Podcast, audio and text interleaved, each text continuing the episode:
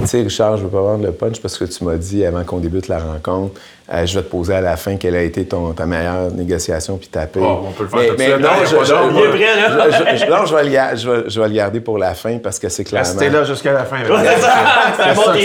Euh, Yannick, aujourd'hui, on reçoit quelqu'un que tu connais, je dirais, assez bien. Oui, absolument. Normand Terrien, c'est un associé du bureau Terrien Couture Jolicoeur, mon partner. Euh, C'est aussi devenu au fil des années un ami. Euh, c'est le, le CEO de notre entreprise, donc le Terrien Couture Jolicoeur. Donc, euh, il est au centre de la gestion et des opérations de l'entreprise. Mais c'est aussi un gars qui, a des belles qualités d'entrepreneuriat. C'est quelqu'un qui est un visionnaire, puis surtout un grand négociateur. Un négociateur dynamique, mais un négociateur qui atteint ses- les objectifs pour ses clients. Donc, euh, j'ai bien hâte qu'on puisse y parler de la négociation.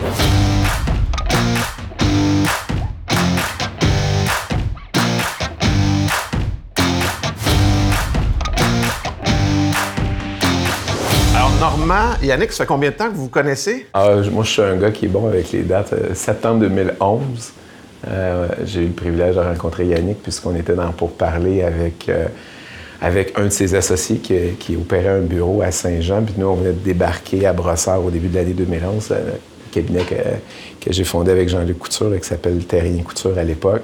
Puis, au fil des discussions, l'associé de Yannick, Eric, nous dit Ben, J'aimerais ça vous rencontriez Yannick pour, euh, pour euh, voir s'il y a une possibilité d'aller ouvrir un bureau à Sherbrooke. Il faut comprendre qu'au début de l'année 2011, on a un bureau à Saint-Hyacinthe.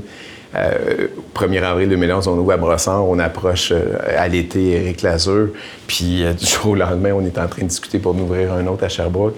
J'ai rencontré donc Yannick en septembre 2011 dans un restaurant sur la rive sud du boulevard Tachereau. Ma mémoire est bonne. Puis comme je dis, puis je m'appelais à dire, vous savez, en vie, on, peut- on- on va avoir des coups de foudre, euh, des coups de foudre amoureux euh, avec euh, deux hommes, deux femmes, un homme, une femme, là, peu importe. Mais j'ai eu un coup de foudre professionnel pour ce gars-là. D'ailleurs, aujourd'hui, on, on- fait équipe très fortement sur l'exploitation. C'est lui qui a pris le relais du rôle que je jouais jusqu'à l'année dernière sur l'exploitation de la boîte. Puis euh, ça a cliqué rapidement parce qu'on s'est rencontrés en septembre, si ma mémoire est bonne. Le 1er octobre, on se serrait à la pince toutes les deux avec euh, Éric Lazur. Puis évidemment, il y avait mes associés François et Jean-Luc à l'époque pour former euh, Terrien Couture 2.0, comme on l'a appelé. Ça n'a pas été long de négocier entre vous deux, finalement. Non, la négociation n'était pas, était pas compliquée, puis euh, elle était. c'est de la négociation qu'on mène, on fait ça. C'est-à-dire qu'Éric nous amenait un partenaire autour de la table. Nous, on n'avait pas cette vision-là au départ, mais là, on voyait une opportunité. Alors, quand tu négocies, il faut que tu vois tes opportunités. Il faut que tu te dises est-ce qu'elles sont réelles, puis euh, peux-tu, ça peut-tu être gagnant-gagnant? Et il y a- il y a- en négociation, il y a des choses qui- que tu sais dès le départ. C'est l'agilité que tu vas avoir à discuter de quelque chose, la, la simplicité dans laquelle tu vas le faire, puis de, de, Ouais. no- de- de- de démystifier les enjeux rapidement, puis de voir si les parties... C'est compl- tu sais, quand quelqu'un adresse les choses de façon très compliquée sur un enjeu qui t'apparaît assez simple, c'est-à-dire dans ce cas-ci, la rémunération de Yannick et, et, et Eric qui se joignaient à nous pour les 24 premiers mois, bien, si on avait répondu en disant, ben là, voici, on va essayer de... de, de- de- faudrait prévoir tel ajustement. Ou, on- Là, tu sais que tu t'embarques dans un et, là, dossier et- donc, complexe. vous- là. vous- vous- tu comprends, Ouais. euh, Richard, que, que ça devient... ça- quand ça devient compliqué, là, tu vas tu- établir le- le- la confiance, le trust, euh, bâtir cette relation-là d'amitié qui se développe euh, progressivement. Puis je réitère, c'est le mot que j'ai choisi de nommer, moi, c'est un coup de foudre parce que ça a fité vite, on s'est compris rapidement, puis c'était pas compliqué. Ouais. Ça, Mais c'est ça, c'est- drôle parce que moi, dans mon, dans mon rôle de vulgarisateur, j'ai l'impression que c'est un peu comme tu rencontres euh, une fille, un gars, peu importe, puis tu as le coup de foudre. Mais si les premiers, les premières approches sont compliquées, sont complexes, puis là, tu te dis, oh, palais, OK, Oui, oui. je suis pas sorti du bois si je m'engage. Oui, la je- personne me plaît, le, le feeling Ouais. que j'ai, mais on vient Ça d'aller au resto, c'était compliqué. On prévoit d'aller voyager, c'est compliqué. On veut. Là, c'est là que tu là, recules. là, tu dis tout de suite. euh, Puis ça, il faut que tu le sentes. C'est, c'est- pour moi, faut. euh, C'est, c'est- c'est un- c'est c'est- c'est de l'intuition. C'est- quel, quel pourcentage vous vous fiez à votre intuition? J'imagine que plus on a d'expérience, c'est comme tout dans la vie, mais à quel pourcentage vous metteriez? Il y a le droit, il y a la négociation, mais il y a l'intuition aussi? plus la transaction est petite, plus l'intuition est importante, je pense. Moi, c'est le même que je le qualifierais, c'est-à-dire que si c'est quelque chose de très simple, pas avec une envergure financière ou euh, humaine euh, qui, qui- qui- qui est limitée faut que l'intuition, euh, faut que l'humain au travers de ça, ce que tu vas euh, établir comme relation de confiance est très important. Quand c'est une transaction d'ampleur qui implique beaucoup, beaucoup de personnes, ben là, ça peut pas être juste sur, euh, sur cet élément-là. Faut, faut aller mesurer les autres éléments. Mais, mais ça, on le dit souvent à nos clients, puis je sais pas si toi tu le dis, mais moi je le dis très souvent à mes clients. Quand quand le feeling est bon au départ, que ta transaction soit grosse ou petite, tu vas mettre un effort qui va être différent. Parce que si tu sens pas ça au début, puis que tu commences à pousser dans quelque chose, à un moment donné, tu es mieux d'arrêter puis de dire le meilleur deal que je peux pas faire dans ce cas-là, c'est peut-être de pas le faire, le deal. Parce que sinon, le, feeling que j'avais au début, là, il se concrétise. Puis c'est rare, hein, tu sais, ça vient, je pense, avec l'expérience, quand tu fais de plus en plus de négociations, puis normalement beaucoup d'expérience. Puis, mais tu sais, à un moment donné, ça vient avec cette expérience-là que le- ton, ton feeling se raffine. Puis il faut pas juste se fier à ça, puis il faut ajouter des éléments. Mais le feeling est souvent une bonne base pour dire, ouais, on s'en va une bonne place. Puis, hein. puis, tu sais, Richard, je veux pas vendre le punch parce que tu m'as dit avant qu'on débute la rencontre, euh, je vais te poser à la fin quelle a été ton, ta meilleure négociation puis ta paye. Oh, on peut le faire mais, tout non, je, vais, le, garder pour la fin parce que c'est clairement. Restez là jusqu'à la fin. C'est un bon teaser, ça c'est ça. Je suis d'accord avec Richard. c'est- c'est- Ça, c'est le teaser pour vous amener à la fin de la rencontre. C'est bon. Mais, euh, mais, mais c'est- clairement ça qui est arrivé dans le- ma pire négociation qui m'impliquait personnellement, évidemment. là, Le vent en face, puis on n'a pas lâché En prise. fait, je me suis pas écouté. Je le savais. Et, euh, que je, je vous dirai c'est quoi. Stand by. C'est bon, excellent ça. Euh, tu es évidemment CEO de l'entreprise, donc euh, il y a beaucoup de gestion dans ce que tu fais. Oui. Euh, As-tu plus de plaisir de négocier en gestion ou en tant que, en droit, par exemple, comme avocat? Euh, Et si oui, pourquoi dans, dans les deux cas? ben, euh, premièrement, j'essaie d'avoir une pratique, puis c'est très difficile là, de, de rester pratiquement à. Il y a peut-être 60 de gestion aujourd'hui, 40 La boîte est vraiment rendue beaucoup plus grosse. On a adopté, la, je ne rentrerai pas là-dedans, mais une nouvelle gouvernance qui m'a redonné de l'altitude. Euh, si je négocie pour la croissance de la boîte, j'ai autant de plaisir que quand je négocie pour accompagner un client. Si je négocie les aspects, des fois, gérer les attentes, là, les égaux, j'ai pas de gêne à le dire parce que je le partage aux associés. Quand on me demande quel est mon plus grand défi dans la chaise dans laquelle je suis assis, mais aujourd'hui, Yannick, dans la chaise dans laquelle il est assis, assis comme chef d'exploitation, c'est, c'est, c'est réellement euh, de gérer l'aspect humain. Puis là, c'est, c'est, c'est, c'est pas, pas- Quand on parle de l'ego, c'est notre. On a chacun un ego. Bien On sûr. alors, comment on adresse les choses, comment on négocie la posture d'un associé dans la boîte, comment on, on négocie la- la- la- le, le- le- le- le- le fait d'être cohésif tout le monde ensemble, de s'assurer qu'on respecte l'individu, mais on pense collectif. Ça, il y a des fois où, où- où c'est sûr que ça vient puiser. Si, je ne, ne faisais que ça, ma réserve d'énergie s'amenuiserait Ouais. euh, trop vite. Et, et- et l'endroit où je vais chercher de l'énergie, où je réussis à, c'est de le faire pour des dossiers clients, euh, dans le cadre de négociations, des fois dans des situations très délicates. Puis, euh, euh, d'autres fois, c'est c'est de, de- de le faire pour la croissance de la boîte, parce que le plus grand plaisir, je me définis d'amour avant tout, et je Ah, pense que Yannick peut le confirmer, je suis un entrepreneur. J'essaie de mettre un de mes talents qui est je pense que je suis visionnaire. J'essaie de proposer un modèle d'affaires avec les partenaires. On ne fait pas ça tout seul, on fait tout ça ensemble. Ouais. Mais d'être le, le- le facteur qui, qui, qui- qui enclenche les choses, ça, quand je le fais pour ça, là, je suis. euh, Dans ta zone de euh, confort. ouais, je suis, puis, puis, je suis dans ma zone de plaisir. Je suis dans ma zone où là, j'ai l'impression. Puis où on, on va accomplir quelque chose, où on grandit. Puis puis il y a un élément aussi super important de tout ça, c'est que, puis Normal le dit, c'est la, zone de plaisir. là. Ouais. Tu sais, quand tu es dans une négociation, puis que c'est pas le fun, puis que c'est compliqué, pas toujours facile. C'est pas parce que c'est dur que c'est pas le fun. Parce que tu as des défis, tu as des opportunités, Ouais. tu as des choses à faire avancer. Mais quand c'est vraiment au- à la base, c'est pas le fun parce que tu négocies avec quelqu'un, puis je suis pas en train de dire qu'on a ça au bureau, mais tu sais, mettons dans un exemple, tu négocies avec quelqu'un de mauvaise foi, Ouais. où tu sens que finalement, là, on vient juste te tirer vers du nez, tout ça, puis là, t'as pas, tu sens pas le plaisir qu'un négociateur a à- avec l'expérience qu'il a. Encore une fois, c'est une question de feeling, mais tu te dis, tabarouette, je pense que je suis pas à bonne place. Puis ça, ça vient vraiment gruger beaucoup d'énergie. Puis je comprends très bien ce que Normand dit parce qu'il est euh, à 100% un entrepreneur. Oui. Puis il voit où le bureau devrait être dans cinq ans, puis où il devrait être euh, encore plus loin que ça. Puis là, ben, son rôle, c'est souvent d'inboarder tout le monde dans ce plan de match-là. Puis tu sais, euh, ça fait partie de la négociation de justement être, euh, d'avoir le, le charisme pour amener tout le monde à bonne place. Fait que ça fait partie de ça. là. Là, tu parles de tout le monde, justement. Vous avez plus de 200 professionnels euh, dans votre firme. Euh, c'est comment coacher, justement, ces professionnels-là qui sont déjà dans la même voie que vous autres, sont dans- du moins dans le même domaine? Euh, Le, le plus grand deuil qu'on fait quand on grandit, c'est qu'on peut pas avoir les mêmes relations avec les individus qu'on avait quand la boîte était 20 ou quand Ouais. on, a- on était proche de tout le monde. Je me souviens qu'à une époque, on faisait toutes les évaluations de tout le monde. Alors, c'est quoi coacher? C'est- Puis, puis euh, tu sais, on ramène ça à la négociation. Comment on, on- on- on- développe ces relations-là avec chacun? Il faut, je pense, bâtir une bonne une équipe qui nous ressemble, une équipe qui a, qui a le goût de travailler de la même façon euh, euh, que, que- que- que nous, on travaille ou qu'on pense qu'on travaille, à tout le moins. Euh, moi, je demande beaucoup aux gens, puis c'est, je pense, un des facteurs de succès de la boîte, c'est la simplicité, notre proximité entre nous, euh, laisser tomber les masques puis être le plus authentique possible. Quand je rencontre les associés, je- je- je- et individuellement, j'essaie de, de mobiliser cet aspect-là d'eux puis et parce que c'est ce, ce lien-là qui fait en sorte que ta force, elle, elle- elle- elle est en mouvement continuellement puis elle grandit. Alors, euh, je, je- je- je dirais qu'avec 420 quelques personnes, on est à compléter une acquisition. là.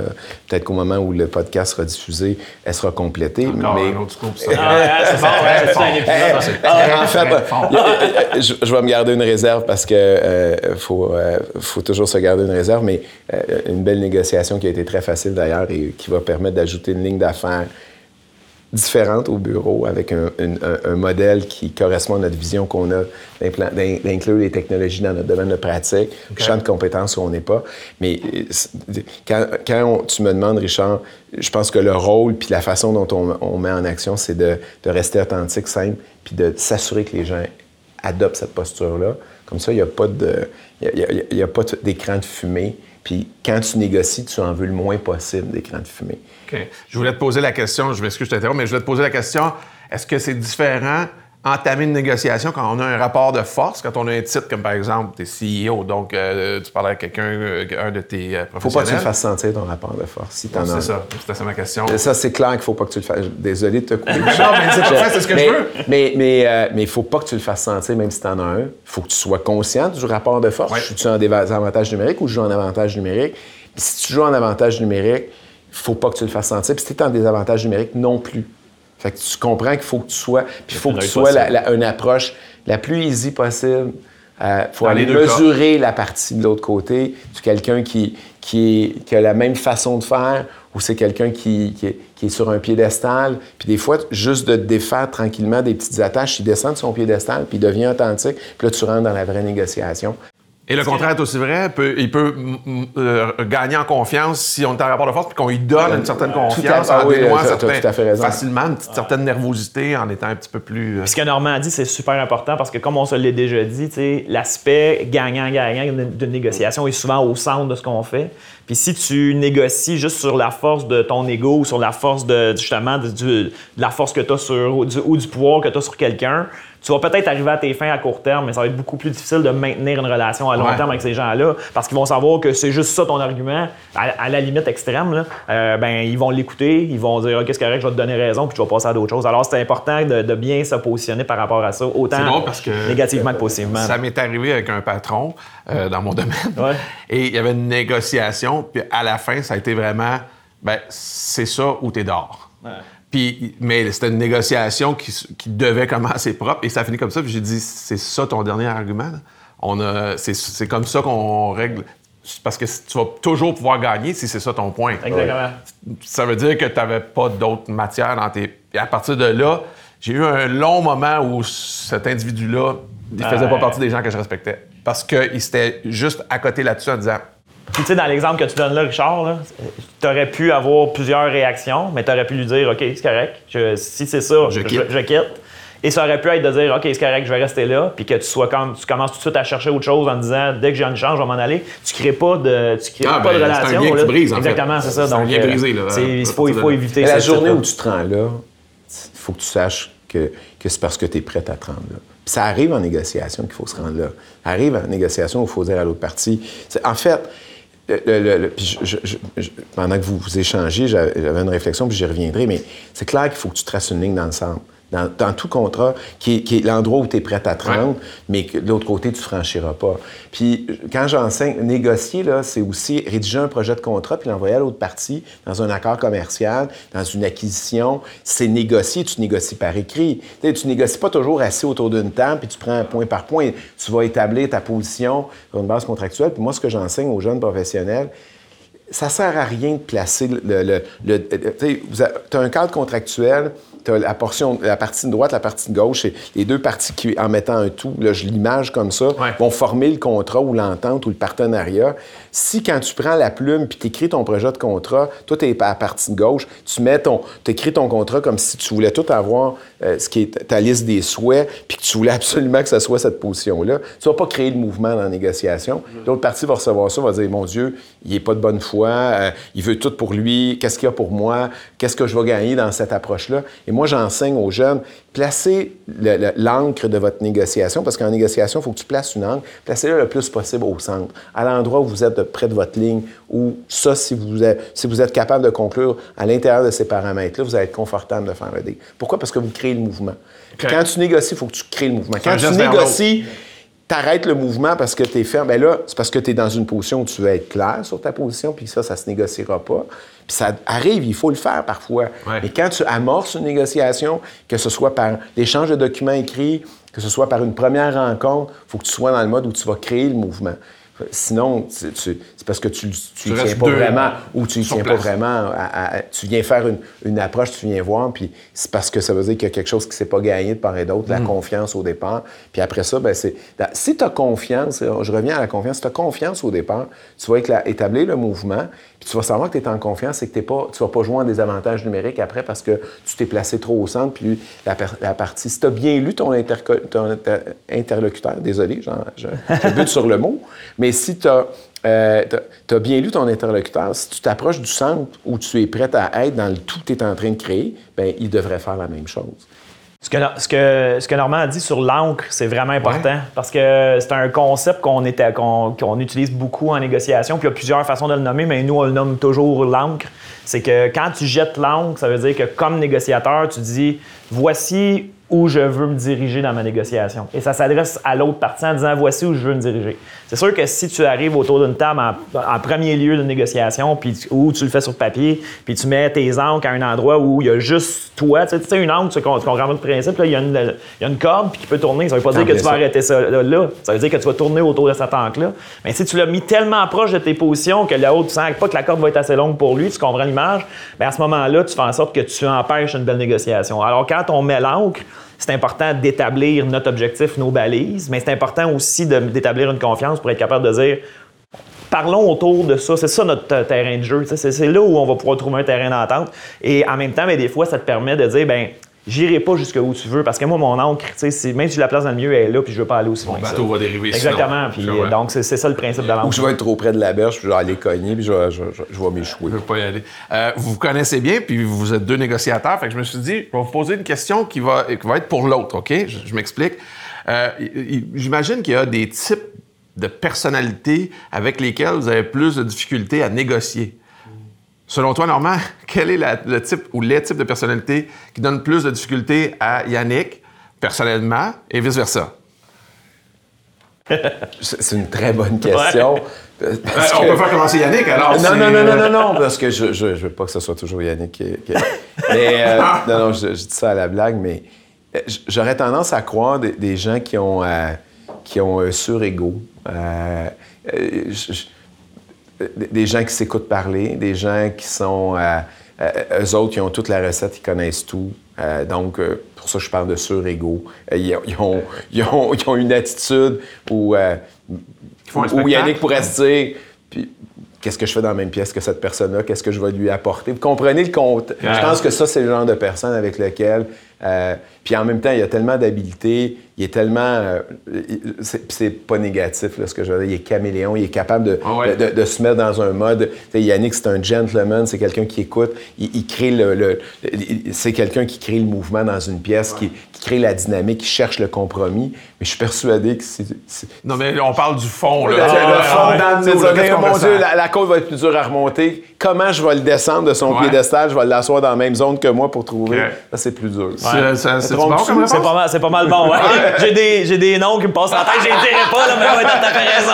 C'est des noms d'avocats que je connais, je me dis, ouais, Normand, il a raison, t'as raison, tu m'as bien lu. Toi, Ouais. de ton côté, Normand, avec qui euh, tu penses quel type d'individu a Ben, plus de difficultés à négocier? Je pense que la, la réponse facile, je te dirais, il, y a- il va y avoir la même chose avec des gens qui ont trop d'ego et tout ça aussi. On a, on a pas mal de similarités, mais Normand, si tu essaies de le négocier sur ses propres principes, si tu arrives, puis de, business, je parle, puis là, c'est peut-être plus à l'interne, mais si tu lui dis, tu sais, ton modèle d'affaires qui t'a réussi si bien depuis euh, plus que 25 ans, là, je sais pas combien de temps, qui t'a réussi si bien, là, moi, je trouve que t'es dans le champ un peu avec ça, là, puis là, il y a- tu sais, puis là, je caricature encore, mais là, je vais, tu sais, je vais, je- vais te montrer, là, puis je vais être, euh, tu sais, des gens qui veulent juste donner leur avis pour donner leur avis, mais qu'ils ont pas, tu sais, qui, ont- qui se sont pas posé des questions, ils ont pas C'est de ça, j'allais dire. 360, Ils ne pas cherché, qui cherchent pas à comprendre. C'est ça, ça, pour euh, moi, le- la discussion ça, est pas ça, longue. je- Ils ont la pas curiosité. longue, je sais pas, mais je- je- ça, me, ça me recule, dans, ça- ça ça me recule dans ma, Ah ma ouais. position. J'ai Ouais. le goût d'avancer. j'ai le goût de- Là, je, je vais, je, vais, je vais reculer dans ce temps.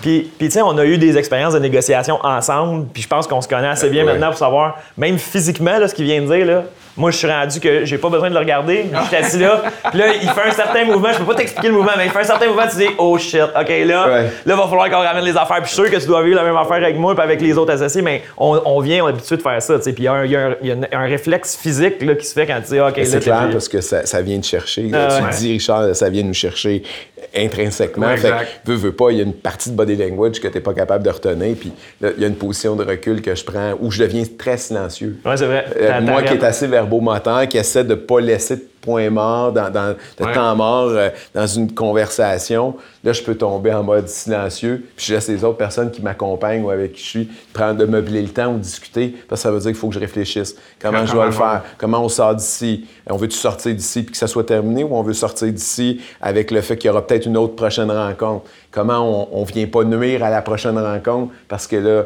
j'ai juste là, le goût d'y donner une claque derrière la tête pour dire écoute, tu réalises-tu comment, comment tu te positionnes là-dessus? Parce que ça, c'est une des choses dans le rôle comme, euh, comme gestionnaire. Oui. Quand tu, ou, ou quand tu mènes une négociation, tu n'as pas le droit, entre guillemets, de péter les plombs. Tu n'as pas le droit de- d'exprimer le fond de ta pensée des fois quand tu aurais le goût d'ouvrir la fenêtre puis de dire Mais voyons donc, il y a quelque chose qu'ils ne ouais. comprennent pas, puis il me semble que c'est évident.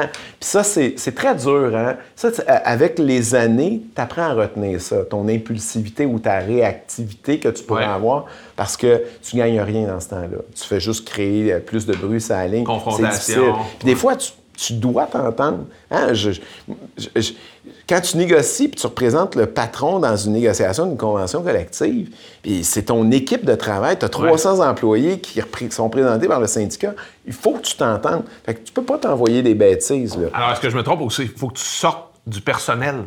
Parce que euh, Oui. à- c'est- quand ça te touche, c'est parce qu'il y a quelque chose par rapport à tes valeurs, par rapport à. C'est l'être humain Mais- mais- que t'es qui, oui. qui est atteint. Je pense que Et là, il faut que tu te recules et te dises Non, non, moi, je travaille pour une entreprise. Je suis là pour représenter quelqu'un. C'est pas moi, c'est pas mon show. Il faut que je me refasse une tête. Oui, Euh, il y a- il y a sûrement ça. Mais puis, c'est difficile à faire pour Ouais. plusieurs raisons. Quand on négocie pour nous autres, pour notre business, ben c'est difficile à tabarouette de, de départager. Là, on est le négociateur pour l'ensemble du groupe, Ouais. et on n'est pas nous autres parce qu'on a, on a tellement notre business à cœur, ça fait tellement d'années qu'on est là-dedans puis qu'on met de l'énergie. Puis quand tu négocies pour un client, il y a beaucoup, beaucoup de clients, puis tu sais, Normand et moi, on a une clientèle un peu similaire. C'est, des, c'est, des, c'est souvent des PME. On est souvent très, très proche des entreprises. Puis des fois, euh, tu sais, on, on veut autant que notre client que ça fonctionne. Là. Fait que des fois, ça devient personnel de dire non, non, là, euh, on va aller jusqu'au bout. Puis des fois, quand quelqu'un te dit quelque chose sur un de tes clients, tu as le goût de dire attends un peu, là, tu le connais pas bien. là. Tu sais, puis, euh, mais il faut qu'on fasse attention, il faut qu'on garde la tête froide. tu sais, Puis, fait que c'est pas, c'est pas toujours évident, dans- peu importe le rôle que tu as. Parlant de garder la tête froide, là, on y revient, mesdames et messieurs, à ce qu'on voulait savoir. Euh, votre pire et meilleure négociation? Euh, ben, la pire, la pire, c'est quand j'ai pas écouté. Euh, En, en 2010, un an avant de rencontrer Yannick, moi, je suis un entrepreneur, fait que j'ai eu, j'ai, j'ai eu des, une compagnie, dans, euh, partenaire dans une compagnie de fabrication de machinerie agricole. J'ai eu jusqu'à six super clubs Vidéotron, mais jamais tout seul avec un partner qui opérait euh, salon de quai, euh, cinéma. euh. Puis, en, en- en 2010, euh, ça va bien les affaires, on est, on est en voiture. puis j'achète un restaurant à Saint-Hyacinthe, qui est un restaurant qui existe depuis plusieurs années. Puis je vais nommer, ça s'appelle Parento. euh, j'ai, aucune gêne, c'est, bien connu dans le milieu d'où je viens. Puis j'achète ça et, de celui dont j'achète, qui est le fondateur, le père, il a deux enfants. Il y en a un qui reste dans la business, mais qui n'a pas la stature selon le père, qui est le fils pour acheter. Donc, c'est pour ça qu'il n'y a pas de relève. Et la fille, il s'est disputé, ou à tout le moins, les relations sont très ambiguës. Euh, avec sa fille et son gendre qui étaient dans la boîte puis qui ont quitté quelques, quelques temps avant. Et quand on avance dans la discussion puis qu'on s'apprête à conclure, puis ça tombe bien, l'avocate qui me représente, c'est aussi ma conjointe dans la vie, elle est associée du cabinet, puis elle me dit, me semble que- me semble qu'il y a quelque chose qui est, qui- qui est pas fair, puis j'ai l'impression qu'il y a quelque chose qui... Elle a, elle a les, les très, très bons réflexes. Est-ce que c'est de l'intuition qu'elle a à ce moment-là? ou Euh, c'est- plus que de l'intuition. Je pense que certains signaux ouais. que, que l'entrepreneur qui veut réaliser son acquisition ne voit pas. Là, je, je- je suis le client. Je Ouais. je suis impliqué. Tu sais, quand on parle d'être impliqué émotivement, ce que vient de dire Yannick, je suis le client, je suis aussi avocat, je suis habitué de négocier mes choses, puis je trouve ça dur quand c'est d'autres qui négocient pour moi. Puis elle, elle est avocate au dossier, puis elle négocie un contrat, puis elle me dit, on vient de faire la VD, il y a quelque chose, ça ça, ça, ça, fit pas. Puis il y a des signaux qui disent que le- le- la fille qui était euh, euh, jusqu'à peut-être quelques mois avant comme gestionnaire dans la boîte et le genre vont se partir en affaires. Et, euh, et- et moi, je veux pas le voir. Puis mon intuition était claire. là. Je sais qu'il y a quelque chose en dessous. Et j'ai pas respecté ça. Ça m'a coûté 100 000. Ah, Parce que la veille que je lui serre la main, le 1er octobre 2011, je l'ai- j'ai fermé ce, ce restaurant-là le 11 juillet 2011. Je l'ai acheté le 1er juin 2010. Fait que je l'ai eu à peine 13 mois et quelques jours. Puis la veille que je lui sers, j'ai réglé le litige parce qu'au lieu de me chicaner avec l'ancien propriétaire, je lui ai redonné ses actifs, puis je sais combien ça m'a coûté. Fait que j'ai toujours dit à mes clients par après, quand vous vous écoutez pas dans une transaction, moi, je peux vous en parler, j'ai payé pour. Ça m'a Ouais. coûté ça euh, dans, dans ma vie parce que j'ai mangé 600 000 d'argent que j'ai gagné ailleurs. Puis un entrepreneur, ça ne se fera pas toujours pour 1000. Mais, mais bref, je suis, je, savais, et évidemment, on a, on a acheté le 1er juin 2010. Puis euh, je pense que le 15 juin, elle annonçait qu'elle ouvrait. Puis le 1er octobre 2010, elle était à 200 mètres à peu près d'où on était, avec les mêmes recettes. J'ai perdu 50 et plus de la clientèle du jour au lendemain. Puis je le savais avant. Tu sais, je peux pas dire que je me doutais pas que ça allait arriver. Fait que j'ai pas suivi mon intuition. Ça, c'est ma paix négociation, puis elle me concerne moi, puis c'est pas pire. Il y a personne d'autre. Je suis à peu près le seul à avoir laissé le plus d'argent sur la table. J'avais des partenaires en affaires là-dedans, puis on a décidé de pas mettre du vieux gagnant après du bon gagné après, puis on a fermé les, choses. Puis j'ai réglé ça le 30 septembre 2011, puis j'y ai serré la main sur un gentleman agreement. Fait que je, me suis concentré. Il y a une des choses que j'ai...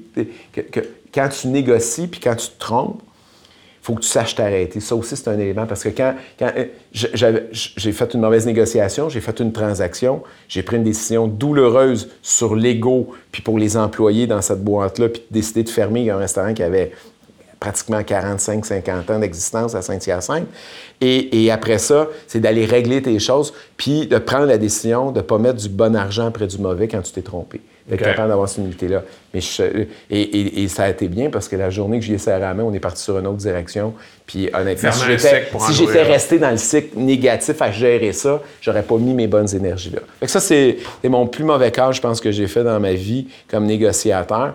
Une des choses assez récemment, à à l'été 2020, euh, j'ai négocié beaucoup, comme Yannick. Yannick, je pense plus que tu en fais non plus, mais on a négocié des conventions collectives. Moi, l'endroit où j'ai toujours pris le plus mon pied en négociation, c'est d'être à la table, porte-parole patronale, puis négocier. Pourquoi? Parce que la première des choses, c'est tu n'es pas là au day-to-day dans la business, il faut que tu aies gagné la confiance du porte-parole syndical, mais aussi de toute l'équipe, puis de les amener à, à discuter et à échanger de façon ouverte. Puis à l'été 2020, j'ai un, un de nos très, très bons clients au cabinet qui m'appelle puis euh, euh, qui me dit Normand, je suis en arrêt de travail dans ma business en Mauricie. Euh, il y a des plaintes sur notre tête pour X, Y, Z. Puis il était autour de la table lui-même puis il négociait. Et là, il y a des conciliateurs nommés par Québec. C'est une entreprise qui est dans le domaine agroalimentaire. Il, y a, il y a- le bien-être animal qui est impliqué là-dedans. Yannick est impliqué sur la portion plus litige potentielle qu'on avait. Puis c'était vraiment là, en- entre le syndicat, le patron, puis les conciliatrices. Il y avait deux conciliatrices qui avaient été nommées par Québec pour essayer de trouver un terrain d'entente. Je suis arrivé autour de la table, puis la- le- on était en arrêt de travail. là. Je suis arrivé là un, un- un samedi matin, puis quand je suis parti euh, de Trois-Rivières le dimanche, le- le- ils retournaient au travail. Oh, wow. Euh, et on a, en- en- les, les conciliatrices étaient euh, estomaquées, mais je suis arrivé rapidement dans un mode euh, on s'est trompé, mode solution, on va essayer de rétablir les ponts. J'ai entrepris des, longues discussions avec le porte-parole syndical, gagné sa confiance, en présence des conciliatrices. Euh, j'ai la- depuis longtemps, c'est un client qu'on sert depuis tellement longtemps qu'il y a une grande confiance entre lui et moi. Puis euh, euh. Fa- Fabien m'a laissé aller, puis on, on a, on, il m'a laissé aller dans le sens où d'aller rétablir ça. fallait d'abord, avant de finir, il fallait ramener les gens au travail Ouais. parce qu'on avait à, à sortir un produit pour les animaux, c'était important. Puis une fois qu'on a fait ça, ben tous les derniers enjeux, en dedans deux, trois autres journées de discussion, Wow, ça a on a réglé. Ça faisait des mois que c'était morpionné. Ça, quand tu, tu sais que tu coûtes cher, tu as une facture qui était lourde, mais quand tu réussis aussi rapidement que ça à accomplir ça, puis ça, c'est vraiment l'expérience. Ouais. L'expérience que- qui était accumulée au fil des années de faire ça, ça, j'avoue que c'est... Ouais, c'était un beau C'était vraiment un beau coup. C'était vraiment... Je me souviens que la conciliatrice, c'était la conciliatrice en chef de Québec, là, était comme un peu éberluée qu'on ait pu régler ça, d'où c'était complètement ancré dans des positions antagonistes aussi rapidement. Puis vraiment, ça a été gagner la confiance du porte-parole puis des représentants syndicaux, puis de leur montrer que j'ai pas de veston aujourd'hui, les manches sont retroussées, puis on se met au travail, on cherche. trouve le terrain Puis d'entente. on, on- on- on fait preuve d'humilité, puis de proximité, puis de simplicité. C'est vraiment l'humain qui, qui... C'est les qualités humaines que tu mets en avant pour pouvoir gagner en confiance, puis essayer de trouver les moyens de ramener le monde à travailler. C'est le fun que tu parles des qualités humaines parce que euh, ma dernière question, c'est en quoi l'expérience professionnelle en négociation t'aide dans ta vie personnelle? Puis ça peut- tu peux avoir des exemples précis ou, Ou ma vie peut- personnelle m'aide dans mes, ma un peu des deux, ouais. Euh, Euh, mais... Mais il sort avec une associée du bureau, puis un avocat à table, faut que tu Je sais, mais dans ma question, c'est après la, fin de la mauvaise négociation, ta pire. Je, voulais demander s'il était encore en couple avec cette dame-là. Tout à fait. On a eu un enfant il y a deux ans ensemble. Ah, Puis on voilà. on, on- j'ai, j'ai- j'ai- j'ai- j'ai- en, vie, en couple, je pensais jamais, jamais avoir été aussi heureux que ça avec, euh, depuis, depuis 17 ans. Alors, Euh, comment les expériences Professionnel de négociation t'aide dans ta vie personnelle. Ouais, c'est, vraiment euh, d'une façon. euh, euh, ben, faut, je pense qu'on y pense pas assez de ce qu'on peut avoir vécu autour d'une table pour se dire est-ce que j'essaie d'amener des, des outils que j'ai utilisés ou des, éléments que j'ai vécus pour aller régler euh, des situations? Euh, au niveau familial. Parce que tu négocies à tous les jours dans ta famille. Je pense hein, je, Absolument. je, je sais que dans le cadre des podcasts, tu en as eu un avec tes deux Avec filles, mais on, négocie à tous les jours avec nos enfants, on négocie avec nos parents, on négocie euh, dans, cette unité-là. Euh, ce que, ce que j'ai réalisé, c'est que. Puis je, pense que c'est ça le. le- parce que j'ai. app- Je vais faire un lien. Je vais- ma réponse va être un petit peu plus complète. Moi, je suis quelqu'un. pas- pas- je- souhaite que les choses aillent vite. Je les sens. Je suis un entrepreneur. Fait c'est bon. Le deal va être bon. Il faut qu'on fasse de quoi. Euh, Il faut pas que tu. Si c'est bon, là, puis on en a un, un projet là, qu'on- un- un- un- un- intéressant. Ce que j'ai appris avec le temps, puis ce que j'amène à la maison, c'est la patience. C'est des fois tu veux trop, tu peux pas vouloir trop. Euh, il faut que les gens prennent conscience, il faut que les étapes se franchissent. Mais peut-être qu'à la maison, c'est les mêmes comportements. Puis je fais preuve de plus de lâcher prise, de patience de- de- de par rapport à des choses où les gains que je veux obtenir, je- peut-être mieux que les expérimentations se fassent.